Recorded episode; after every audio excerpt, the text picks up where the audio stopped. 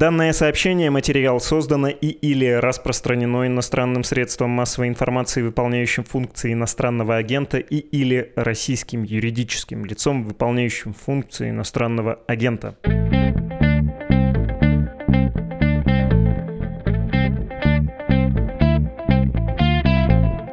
Это подкаст «Что случилось?» о новостях, которые долго остаются важными. У микрофона Владислав Горин. Сегодня с нами кандидат политических наук Дасым Сатпаев. Здравствуйте, дорогой Дасым. Да, здравствуйте, Владислав. Вы знаете, я заметил, что когда мы с вами разговариваем, потом в комментариях вам оставляют в среднем больше обычного комплиментов. Любит вас наша аудитория, уважает, я бы сказал, что неизменно интересуется делами в Казахстане. Здорово с вами опять поговорить. И еще один тоже, как мне кажется, трогательный момент. У нас в подкасте обычно в конце эпизода мы зачитываем письма читателей, слушателей. А сегодня я хотел бы письмом не закончить, а начать. Нам написала Алина, собственно, нынче, 1 сентября. Владислав, добрый день. Пожалуйста, сделайте подкаст на тему последних заявлений президента Казахстана Такаева о президентских сроках, перечислениях на детские счета, потому что сейчас вообще непонятно, что случилось. О каких заявлениях идет речь? Собственно, Касым Жамарт Кемельевич Акаев сегодня объявил о внеочередных выборах президента страны. Сказал, нужно получить доверие народа, мандат избранного лидера для проведения обещанных ранее реформ и, цитата, кардинальных и всесторонних для построения, еще одна цитата, справедливого Казахстана. Другой тезис. Заявлена политическая реформа более долговременная. Избираться глава государства будет один раз на 7 лет, без всяких продлений, двух сроков подряд, нескольких сроков не подряд, вот без всей этой постсоветской загадочности. При этом на ближайших осенних выборах досрочных президент будет избран на 5 лет. То есть схема с семью годами, она как бы заработает потом, и, видимо, Такаев сможет и на 5, и потом на 7 лет сходить. Еще один важный тезис. Амнистия для участников зимних волнений, кроме осужденных за тяжкие преступления, и для российского уха просто сладким медом звучат слова. Те, кто участвовал в забастовке и сотрудники силовых структур, наши граждане, они надеются не только на то, что суд будет справедливым, но и на то, что общество будет снисходительным. Вот чтобы как оса в розетке с медом в этой сладости не увязнуть, давайте попробуем разобраться, что произошло, что, собственно, Такаев объявил опять. Можно я начну с российского фактора? Верно ли говорить, что Такаев в смысле легитимизации очень не хочет быть преемником Назарбаева, союзником Путина, опирающимся во внутренних вопросах на силу ДКБ, а хочет быть сам себе полновластным, всенародно избранным лидером? Ну, насчет всенародно избранного это большой вопрос, потому что в 2019 году, когда были президентские выборы, Тукаев, по сути, был назначен Назарбаем как преемник. Ну и сами выборы были очень скандальные, если вы помните. А сейчас, по сути, мы видим просто процесс укрепления власти. Как это ни странно, само решение Тукаева и его окружения объявить о досрочных президентских выборах, оно в своей основе имеет две причины. Первое – это неуверенность в своем политическом будущем, потому что, условно, ждать до 2024 года, в принципе, еще долго. Социально-экономическая обстановка сейчас в Казахстане не очень хорошая. Это, в принципе, наблюдалось и ранее, но просто война в Украине тоже подбросила свой такой негативный уголек в связи там и с тем, что транспортно-логистические маршруты были нарушены, девальвация тенге произошла, Сейчас вот осенью, возможно, будут проблемы у бизнеса, рост безработицы, бедности. То есть все это как снежный ком копится. При этом у Тукаева, как и у Назарбаева, например, нет эффективного инструмента в лице бюрократии и номенклатуры. Она не умеет работать с проблемами, она только их создает. Это, кстати, мы видели летом, когда Тукаев, как и Назарбаев, стал критиковать правительство, даже обещал кадровые изменения, убрал нескольких министров. Ну, одного из них убрал из-за того, что у нас дефицит сахара возник, кстати, в Казахстане из-за России. Не спрогнозировали традиционно, это вызвало ажиотаж. То есть мы видим то, что, в принципе, и Тукаев, и его окружение, они не уверены, что к 2024 году они будут держать ситуацию под контролем. Поэтому посчитали, что лучше проводить выборы сейчас. Куй железо пока горячо. Я, кстати, в своих комментариях в июне, когда был референдум на разных площадках, я как заявил о том, что референдум июньский этого года это была репетиция предстоящих президентских выборов. Так оно и произошло, как мы видим. И вторая причина – это уверенность такая в том, что если ты получил власть, это полдела. Самое важное – эту власть удержать.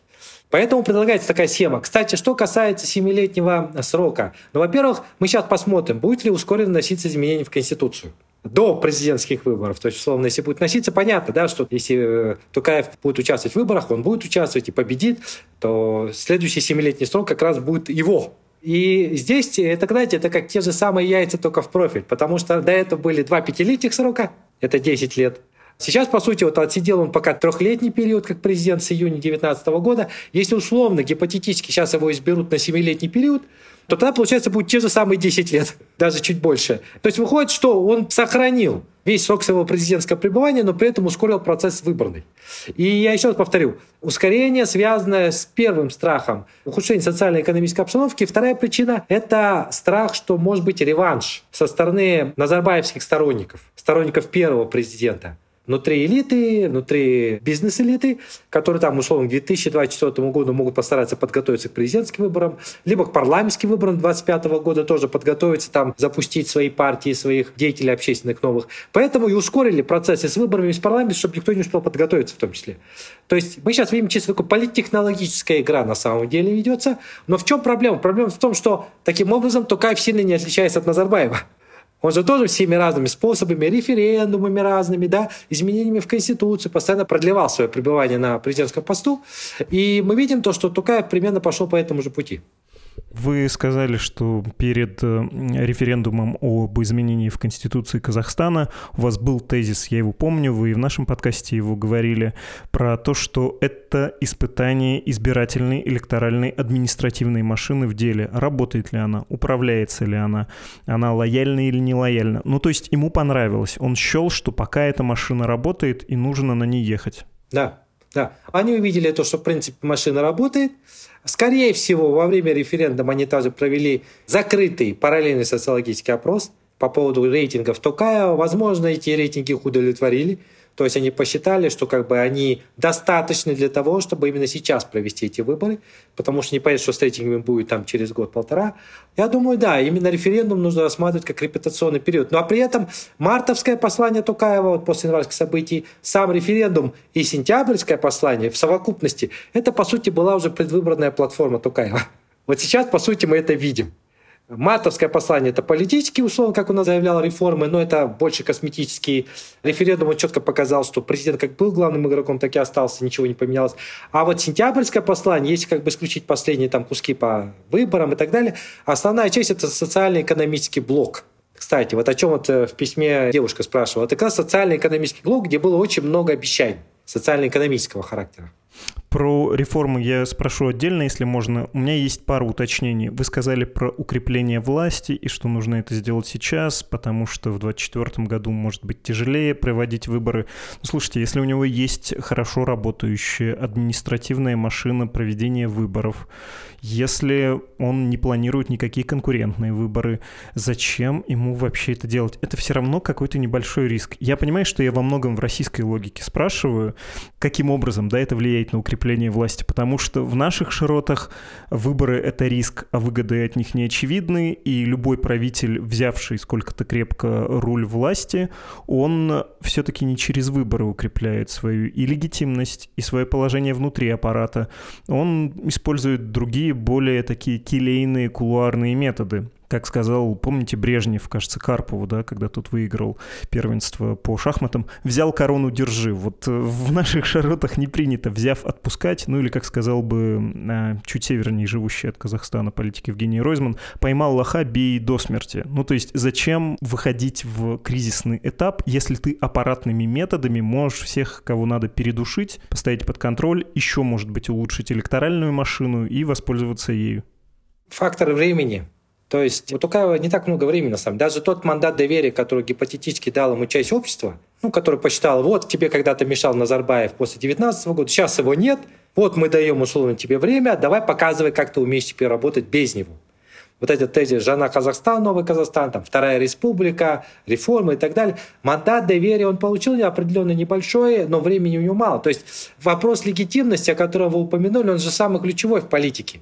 То есть Тукаев не может себя вести как Туркмен Баши, например, да? Ну или как сейчас вот там, Сердар Мухамедов, новый президент Туркменистана. Слишком это все явно, потому что Тукаев хочет выглядеть все-таки более рукопожатным в глазах Запада. И эту легитимность он должен подтверждать через, ну, скажем, формальную электоральность, через проведение выборов. Еще раз повторю, потому что он сам после января всех убедил, в том числе международное сообщество, то, что он реформатор, нужно что-то менять. Поэтому, естественно, что проведение выборов, кстати, самое интересное, что ведь Назарбаев же тоже часто использовал псевдовыборы, ну, учитывая, что не было у него конкурентов, как одну из форм легитимности. Ну, были еще и референдумы, обратить внимание, это тоже как бы глаз народа, народ просит, чтобы он остался и так далее. То есть э, в Казахстане были прецеденты, когда и первый президент, сейчас и второй, ссылается именно на такие легитимные формы удержания власти, как выборы. Другой момент, то, что сама технология выборов насильно не отличается там, от российской, узбекской, там, туркменской. То есть главный фаворит есть, э, есть некая массовка формальная, которая будет участвовать, но здесь нужно соблюсти политез, понимаете, для Тукаева определенный. И опять же, не факт, что вот они настолько уверены были именно то, что вот там к 2024 году они действительно ситуацию могут сохранить полностью. Потому что важный момент. Казахстанское общество, оно уже меньше боится власти, чем это было при Назарбаеве, понимаете? Десакрализация власти сильно произошла. Вообще январские события Тукаева сильно напугали на самом деле. То есть вот этот всплеск, там же был не только внутрилетный конфликт, да, он внес новый такой как бы стимул к этому взрыву и наложился, но ведь были взрывы-то социальные. При Назарбаеве об этом мы тоже с вами говорили. Он понимает, и он боится общества. Оно накалено, социальная напряженность высокая. Он боится, что эти всплески, если произойдут, они могут прийти к новому варианту января и так далее. И поэтому он исходит из того, что вот сейчас у него есть определенный небольшой временной карбланш, когда он сможет эту свою политтехнологию провернуть. Ну, во-первых, как бы ситуация социально-экономическая хоть и ухудшается, но он пока может заливать экономику деньгами, из национального фонда в том числе и так далее, что-то обещать. Во-вторых, у него есть такие козыри, как антикоррупционные расследования. Понимаете? То есть в этом году он уже начал там бить по некоторым представителям президентского окружения, Назарбаевского окружения и даже некоторым его родственникам. Он, скорее всего, будет это растягивать тоже. Понятно, что до 2024 года даже это может не работать уже. Потому что всегда, все-таки рано или поздно фактор холодильника выходит на первый план. То есть люди будут задаваться вопросом, хорошо, как бы, а где тут улучшение моей экономической жизни? То есть почему все равно инфляция съедает все мои доходы? Почему я теряю работу из-за таких-то нерешенных проблем? То есть вот эти вопросы как раз-таки они и возникнут в ближайшее время, на что у Тукаева нет ответа. Поэтому на самом деле, первое, Тукаев не так уверенно себя чувствует в этой системе.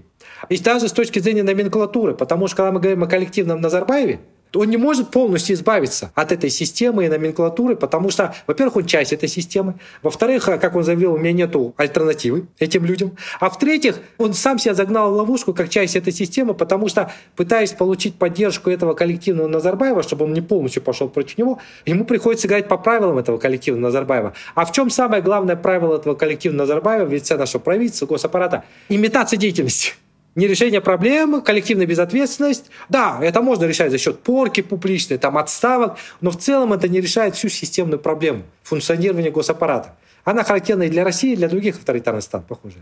Поэтому здесь все намного сложнее. Сколько вы отводите Такаеву? 10 лет, то есть 3 нынешних года плюс 7 лет после выборов, если успеет внести, или 15? Ну, потому что 3 года плюс 5, плюс еще 7 можно будет сходить. А можно на самом деле же и дольше какая-нибудь ткачиха-космонавтка, будь она одним человеком или двумя, выходит и говорит, задержитесь, останьтесь, обнулитесь, куда мы без вас, и так далее, и так далее. Назарбаев уже отработал кучу разных методик, как удержаться у власти с 95 -го года, по сути. Хотя в 90-х годах в начале он активно заявлял о том, что он не будет держаться за власть, как другие. Путин показал свою методику и модель, да, там через Медведева прийти к власти. Сейчас Шавкат Мирзиёев тоже обнуляет президентские строки через конституционные. То есть, в принципе, авторитарные системы, они демонстрируют кучу разных методик, как остаться у власти. Но, с другой стороны, даже если вот семилетний президентский срок уже Токаев сможет реализовать уже в статус нового президента, ну, в кавычках нового, фактор времени чисто даже биологически очень важный, понимаете? 69 лет ему в этом году. То есть для него там следующие 7 лет это еще не факт, что до конца отсидит.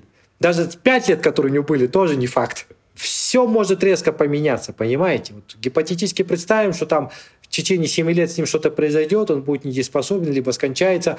То есть, если он не сможет выстроить новую политическую систему, где были бы сильные такие политические институты, как в первую очередь даже судебная система, и пускай парламент идет, то есть те институты, которые могли бы гарантировать выполнение буквы закона и могли бы быть противовесом внутриэлитным группам, если он этого не сделает, а судя по всему это у него не получится, то тогда мы опять вернемся к январю. Внутриэлитной схватки за власть после Токаева. И опять тот, кто победит, еще не факт, как это будет победа одержана. Может, опять будет внутри страны большой раскол. Не дай бог, опять внешний фактор подключится. Если будет победитель, традиционно, как мы видим, он начинает менять систему под себя. Конституцию, все что угодно, но лишь бы как бы опять, как вот сейчас мы видим, не только взять власть в свои руки, но и удержать ее. И это опять замкнутый круг, это день сурка. Опять же, поймите меня правильно, на уровне риторики Такаев сильно отличается от того, что мы видим у себя дома, и производит куда более какое-то оптимистичное, что ли, впечатление. Почему нельзя подумать, что вот он действительно вводит самоограничение, ограничения, хочет построить именно систему, не личную власть свою укрепить, а систему власти с институтами, с какими-то правилами, чтобы эта система и его потом защитила, когда он уйдет на покой, чтобы не было произвола, чтобы не отобрали активы. Может быть, он вообще настолько идеалист, ну, он про это на самом деле и говорил, да, что видит себя таким казахстанским Ли Куан Ю и действительно хочет реформировать Казахстан, превратить его в одного из таких азиатских тигров. Вы этого совсем не допускаете? Ну, давайте исходить из того, что Лю Куан он создал систему, это авторитарная система в Сингапуре. Но в чем ее плюс? Плюс в том, что там был создан средний класс. То есть рядовой житель э, Сингапура вполне четко, конкретно увидел модель лояльность в обмен на эффективность государственной власти. Я богатею, потому что власть эффективная. Да, она ограничивает мои права какие-то, политические и прочее, но она дает мне доступ к благополучию социально-экономическому. И вот такой обмен, он работает там, понимаете? Проблема Казахстана состоит в том, что, когда я говорил о факторе времени, тяжело выстроить новую экономическую систему вот по принципу даже Ли Куан Ю, потому что Ли Куан Ю понадобилось несколько десятилетий, чтобы эту систему выстроить. При этом активно борясь там с коррупцией и так далее. У Тукаева столько времени нет. То есть формировать там средний класс в Казахстане по принципу хорошо, ребята, вот там с правами человека, может быть, будут какие-то ограничения, но зато каждый гражданин Казахстана может получить свой кусочек, э, скажем так, мечты казахстанской. Не на основе там бла-бла-бла, а на основе каких-то конкретных социально-экономических улучшений и так далее. Токаев этого тоже не может предложить. Потому что сама структура экономики казахстанская при Назарбаеве была настолько неэффективно развита, что да, олигархические группы доминировали, среднего класса практически нет, в больших масштабах он только в Алматы присутствует, где я живу, да. Ну, один из крупных доноров нашего бюджета – это Алматы, не имея нефтяных вышек, основном за счет налогов МСБ. Есть еще запад Казахстана нефтегазовый, и как бы вот там сейчас говорят, еще и столица тоже вроде подтянулась, как донор. То есть здесь Тукаев не сможет тоже эту быструю модель предложить. Что касается политических реформ, ведь индикатором же, лакмусовой бумажкой того, насколько все это было искренне, это был референдум по Конституции. Понимаете? То есть активно рекламируя поправки Конституции, их же рекламировали как мощнейший шаг вперед в сторону демократизации, а из 50 с лишним поправок основная часть больше закрепляла за действующим президентом вот это ручное управление в сфере политики. Он все контролирует до сих пор. И опять же, хорошо, много можно рассуждать, там, гражданское общество, там, многопартийная система. Если бы даже в этих конституционных поправках было сделан хотя бы один важный шаг в сторону независимой судебной системы, с чего когда-то начинал Саакашвили и так далее. Это позвоночник, я считаю, вообще любой политической реформы. Реформа судебной и правоохранительной, назовем это так. Вот это уже было бы первым знаком того, что, в принципе, Тукаев создает тот самый институт, который даже с его уходом сможет быть неким гарантом правопорядка, соблюдения законности. Но когда суд до сих пор под контролем президента, и Верховный, и Конституционный, и Высший судебный совет, но опять же это риск, то, что с уходом Тукаева другой президент будет опять же также рулить судами и судебной системой, подстраивать все под себя. То есть э, я думаю, что референдум просто показал, что даже его заявления о политических реформах, к сожалению, они больше напоминают политтехнологию. Я постоянно подчеркиваю этот тезис. Сейчас Тукаева больше окружает не реформаторы, а политтехнологи. Потому что реформатор для меня это человек, который хочет менять систему. Политтехнологи это те люди, которые хотят систему подкрасить, подбелить, где-то что-то подвинтить. Но ремонт системы не делать, потому что здесь еще есть чисто субъективный момент. Знаете, в чем состоит? Все-таки Токаев-то тоже продукт Назарбаева. В течение долгих лет он-то видел только эту систему. Он знает, как ее управлять. Он знает, как договариваться. Он никогда не работал в публичной политической сфере. Он больше был кулуарным игроком. Естественно, что там, 69 годам перестроиться ему тоже очень тяжело. И поэтому он общество также боится. И обратите внимание, ведь поправки в закон о политических партиях, например, были в 2020 году уже приняты. Но за это время в Казахстане не появилось ни одной новой политической партии. Они, возможно, появятся в этом году. Но опять же, скорее всего, это будут такие политические партии, которые созданы властью для досрочных парламентских выборов, в которых они тоже будут участвовать, даже кто-то, может, пройдет парламент, но это управляемые игроки партийные, как и у вас в России наблюдается, в других странах. Я пытаюсь оставаться на позициях идеалиста, и несмотря на то, что вы сказали, как-то вам парировать, э, в том числе опираясь на это обращение Касымжа Такаева к народу Казахстана, к парламентариям, но он говорил и про судебную систему тоже предлагал ввести элементы выборности в эту систему. Он говорил про экономические реформы, он говорил про социальные реформы, про более справедливое распределение благ, и могу подсмотреть цитату, она будет, конечно, довольно хорошая холодный, но, опять же, звучит все довольно многообещающе, особенно если ты хочешь на что-то надеяться. Справедливое распределение национальных богатств и предоставление равных возможностей каждому гражданину – ключевая цель наших реформ. Ну, хоть сейчас, как говорил Дмитрий Анатольевич Медведев, отливай в граните. Почему не верите в реформы, в то, что они дадут результат и будет завидное нам, россиянам, процветание в степях Казахстана? Ну, понимаете, я как гражданин Казахстана обеими руками за кардинальное изменение нашей экономической политической системы именно в сторону ее полнейшего апгрейда с точки зрения интересов именно личности, не государства. Да? Мы всегда прикрывались государственными интересами, при этом игнорировали интерес простых граждан. Но еще раз вернусь к очень важному тезису. Это классика. Классика политических реформ. Реформы ты сможешь провести только если у тебя есть команда реформаторов. На этой неделе скончался Михаил Горбачев. Вот мы буквально, кстати, здесь в Казахстане с моим коллегой Вадим Борейк, у него тоже YouTube-канал Гипер Борей, недавно сделали такой выпуск, сравнили Горбачева с Токаевым. Очень много схожих моментов. Помните, да, там Горбачев, там перестройка, ускорение гладкости. Я помню, был еще подростком. Я помню. Прожектор перестройки по телевизору показывались, там заседание Верховного Совета, там съезда народных депутатов. Все смотрели как мексиканский сериал, да, кто как выступал. Много было заявлений. Но чем была проблема Горбачева? Не было реформаторов. Он также опирался на старый советский номенклатурный аппарат, потом откуда ГКЧП, кстати, появилась, да, выскочила. А, во-вторых, он хотел менять не саму систему советскую, он говорил, социализм с человеческим лицом. Он хотел где-то там ее немного улучшить, но в целом считал, что эта система, она работоспособна. Вот у Тукаева есть очень много схожих моментов сейчас с Горбачевым. Да, перестройка, ускорение, гласность. Ну, вот у Горбачева гласность, у Тукаева служащее государство. У Горбачева перестройка, у Тукаева жена Казахстан, да, новый Казахстан. У Горбачева, помню, тогда была борьба с нетрудовыми доходами. Сейчас Тукаев борется там за возврат активов, борьба с коррупцией. Горбачев частично стал менять брежневские кадры. Тукаев тоже это частично делает. Но в совокупности, что у Горбачева, что у Тукаева как раз нету вот той самой мощной базы основы, которую как раз и называю мощным реформаторским взрывом. Это команды. У него есть окружение, у него есть люди, которым доверяет, это люди лояльны ему, но они тоже из той системы, которую Назарбаев создал. Даже вот тут недавно у нас пришли кадровые перестановки в областях, Кого сейчас Тукаев назначает новыми активами? Те же людей, которых он проверил, считает лояльным к себе. То есть принцип лояльности приоритете, чем эффективность, которую Назарбаев когда-то культивировал, она и при Тукаеве тоже работает. Понимаете? То есть вопрос не в том, что то, что он говорит, это плохо. То, что он говорит, многие вещи, они классные.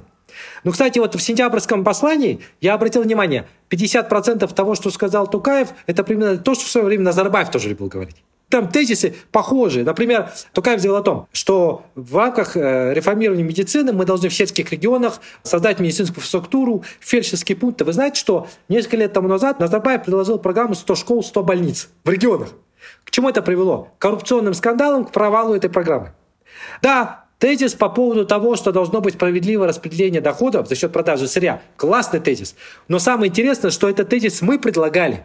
В 2013 году, например, у меня на Forbes вышла большая статья про национальный фонд. Называется «Золото партии». Где я в конце предложил из национального фонда выделить деньги каждому родившемуся казахстанцу на образование. Ну, в смысле, до определенного совершеннолетия, чтобы потом он мог тратить деньги на образование, на покупку жилья и так далее. И с 2013 года мы регулярно эту тему поднимали. Раз это фонд будущих поколений, то, ребята, давайте делитесь именно с э, молодежью. Тогда мы решим проблему с детской бедностью и с внутренними мигрантами молодыми, которые не могут получить сейчас ни образование, ни купить квартиру лучшую. То есть это с 2013 года активно эту тему поднимали. Но другой момент, что Тукаев говорил, что эти деньги сейчас будут, вот э, фонд дети, да, выделяться из инвестиционного дохода фонда. Вот дело кроется в деталях. Пускай нам правительство и все, кто курирует сейчас над фонд, просто покажут эту копилку. Все убытки, какие были у нас, они были. С 2009 года, с финансового кризиса, никто не говорил, сколько мы потеряли. Все доходы, которые получаем и так далее. У нас, как в Норвегии, если это фонд, пополняет за счет продажи, он должен быть транспарентным. То есть я, как гражданин Казахстана, как там, условно, гражданин Норвегии, заходит на сайт и видит все. Сколько прибыло, сколько убыло, куда ушло, какие потери. Вот недавно, буквально на днях, видел, что фонд норвежский там колоссальные потери понес. Но это же публично было сказано. Все знают, какие он потери понес и почему. У нас этого нет. Национальный фонд – это black box, черный ящик. И поэтому, когда мы говорим о справедливом распределении доходов, начнем с того, чтобы сделать национальный фонд открытым для всех. Чтобы мы, граждане Казахстана, видели, какие деньги поступают, куда они тратятся реально, и сколько именно собирается выделить вот в этот проект Национальный фонд детям. Это очень важно. И потом, второй момент – преемственность. Ну, давайте гипотетически представим, что условно Токаев уйдет, кто-то придет другой. И он захочет переиграть эту схему. Сказать, ну знаете, мой предшественник там популизмом занимался, это все делал, я считаю, что это неправильно. Где гарантия, что не будет изменений опять очередных? Вот эта проблема тоже ключевая. Я про это и хотел спросить, э, поскольку вы растоптали нашу российскую мечту, даже зависть о том, что хоть где-то есть добрый царь, тем более если он есть у наших соседей, с которыми мы имеем общую историю и все еще во многом похожи. Хотя бы вот на таком циничном уровне элиты в Казахстане, они как-то учли долгий опыт Назарбаевского застойного правления и о том, что нужно договариваться между собой о правилах и в том числе о престолонаследии, они уже как-то думают или нет, это все будет по тем же рельсам и тоже, видимо, через кризис и через кровь. Рискнете дать политический прогноз? Все упирается в отрицательную селекцию. Она же не за день была создана, когда мы говорим о формировании элиты и бюрократического аппарата. Назарбаев э, с 95 года, когда стал создавать эту свою суперпрезидентскую систему, заложил отрицательную селекцию как главный принцип формирования госаппарата. Многие люди, которые сейчас окружают Токаева, и, кстати, если даже речь идет о молодых, так называемая вот эта поросль управленцев, я все-таки надеюсь, конечно, что среди них где-то там есть некая группа людей, которые видят проблемы в стране, которые хотят их реформировать, но в целом в совокупности, в процентовке, так условно, 300 спартанцев, да, в этой массе чиновников, э, госаппаратчиков, партноменклатурщиков и представителей элиты, которые живут здесь и сейчас, страдая политической близорукостью, которые все-таки рассматривают доступ к власти как доступ к ресурсам в первую очередь. То есть их не сильно интересует будущее страны, их интересует свое собственное будущее. Это важный момент.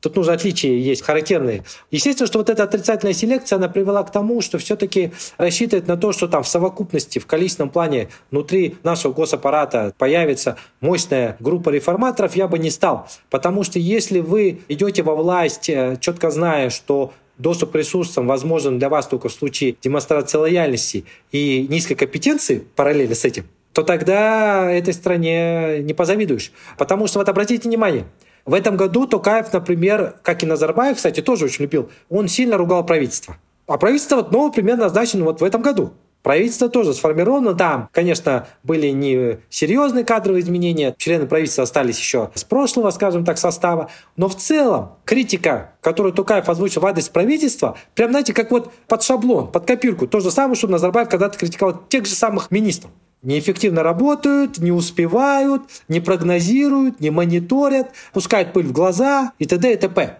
Прожектерство, надувание мыльных пузырей, мыльная пена, бумаготворчество. То есть сейчас, мне кажется, и должно от этого мы избавляться, потому что в отличие там от даже прошлого года, позапрошлого, сейчас Казахстан находится в очень опасной ситуации. Есть внешний фактор, война в Украине, геополитические риски и давление, и есть внутренний фактор – факторы потенциальной дестабилизации, роста социальной напряженности. И два эти фактора сейчас сильно давят на власть. Но власть сама не сильно меняется. Она пока работает по инерции.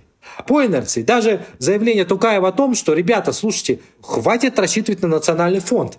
То он заявил, что мы будем сокращать трансферты из национального фонда бюджет. То есть была такая у него заявка, что все, хватит, будем сейчас за счет сбора налогов. Но я не знаю, как они будут собирать налоги, если у нас часть бизнеса будет на боку, налогооблагаемая база снижается, опять будут обращаться к нацфонду. Но когда есть нацфонд, нет желания чего-то менять. Сейчас цена на нефть 100 баксов. Для них это блеск. Единственная проблема только с КТК там, с Каспийским трубопроводным консорциумом что-то опять барахлит, палки в колеса. Естественно, сейчас они ищут альтернативы. Из-за этого сейчас беспокоятся. Но я сейчас пока не вижу каких-то попыток поменять саму структуру экономики, сделать ее апгрейд. То есть проблема не в том, что в Казахстане нету хороших экономических программ. Их было много. На моей памяти их там десяток было. Шикарно написанных, прям отличных. Их вообще можно даже в Гарварде презентировать как вот реформаторские программы, понимаете? Проблема в исполнителях. Вот что самое главное. Казахстан — это страна программ. Это страна, знаете, красивых презентаций в PowerPoint. Вот здесь мы, я думаю, если был бы рейтинг мировых самых классных презентаций в PowerPoint, мы бы первое место 100% заняли. Чиновники научились делать презентации на всех уровнях, но никто потом не несет ответственность за результат того, что там презентируется. Спасибо большое. Кандидат политических наук э, Дасым Сатпаев из страны красивых презентаций, а я, видимо, из страны каких-то более грустных надписей. Спасибо гигантское. Спасибо. Всего хорошего. До свидания.